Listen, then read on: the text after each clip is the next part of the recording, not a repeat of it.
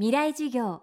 この番組はエンパワードバイイノベーション NEC がお送りします。未来授業木曜日チャプター未来授業。今週の講師は明治大学情報コミュニケーション学部教授友野則夫さん。専攻する学問は行動経済学です。食べ放題で食べ過ぎたり買わなくていいものを衝動買いしたりという合理的ではない行動に経済活動の本質があるとする行動経済学。エコ効果が疑わしくてもエコ商品を買ってしまうのもその一例だといいます。そこにはどんな理由があるのでしょうか。未来授業4時間目。テーマはクリティカルシンキング。業にいれば業に従えっていう言葉がありますけどその言葉は実は自分がどうしたらいいかよく分かんない時には周りの人のに従えという意味ですよね。それは、えー、一つの行動原理としてはまあ割とかなり役に立つ。でそれがやっぱり身に染みてますね人間は。なので周りがエコブームでエコって言いやじゃあ自分も。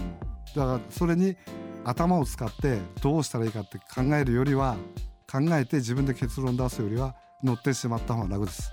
体制順応的と言いましょうか。多数派に従うと言いましょうか。口コミやランキングに影響されるのも一つはそれですよね。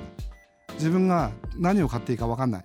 同じような候補がいっぱいある時にじゃあランキングで他の人も買ってるものを買えば大丈夫だろうと言って多数派に乗ると。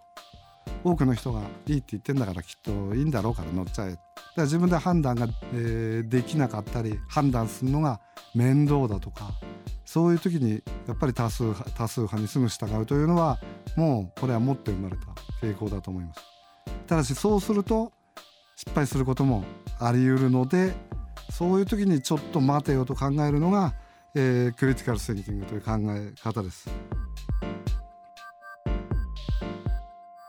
友野さんはまず人が時折合理的ではない行動をしてしまうという行動経済学の前提を知ることが大切だと言います。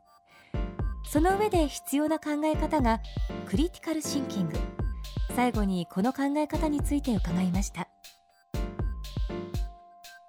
その今までの話の中でも人間がこう進化的に身につけてきて本能として目先のものに飛びつくとか情報を信じるとか楽観的だとかいろいろんないろんな性質がありましたそれでそういう性質に従って行動してても間違わないような環境じゃないんですよね今は。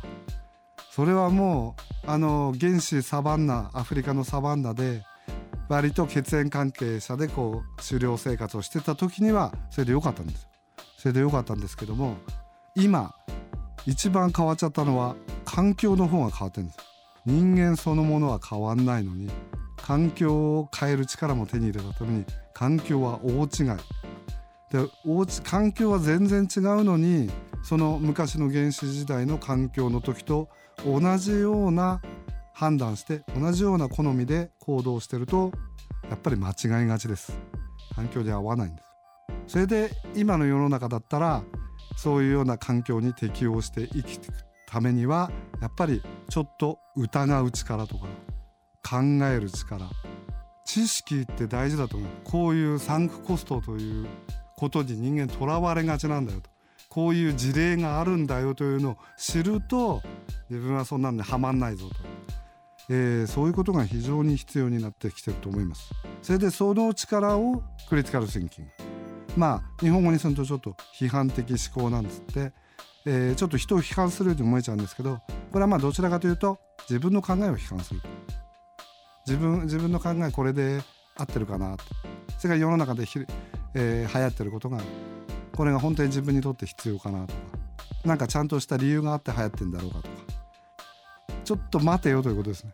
これ、えー、ある意味大阪のおばちゃんの、えー、ほんまかいなというおばちゃんとは限らない。ほんまかいなというやつですね。大阪のツッコミ精神って結構ねクリティカルシンキングじゃないかと思ってるんです。何でも信じてほんまかいなって歌うそうすると最近言われてますけど振り込め詐欺とかオレオレ詐欺大阪の方が被害者少ないって言いますよね。あれって完全にツッコミ精神のあんた息子って言ってんけどほんまかいなと。そっから疑うと。それからそんなお金必要っつってんけどほんまか。それってすごいクリティカルクリティカルシンキングで。だからそういうような被害が少ないんじゃない？かとなのでクリティカルシンキングなんて言わないで、えー、ツッコミ精神と言ってもいいかもしれないほんまかいな精神。これこれが えー、まあより合理的で個人にとってより満足のいく生活に結びつくんじゃないかと思います。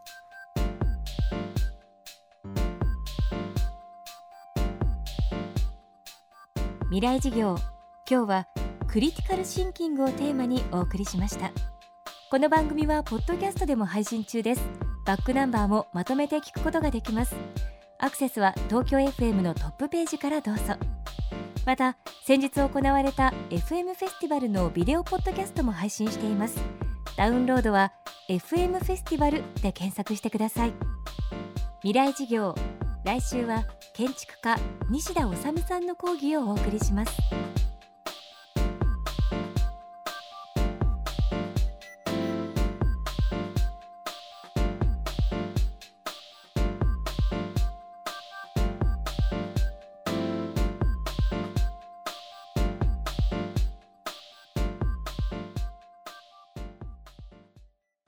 未来事業。この番組はエンパワードバイイノベーション。NEC がお送りしました。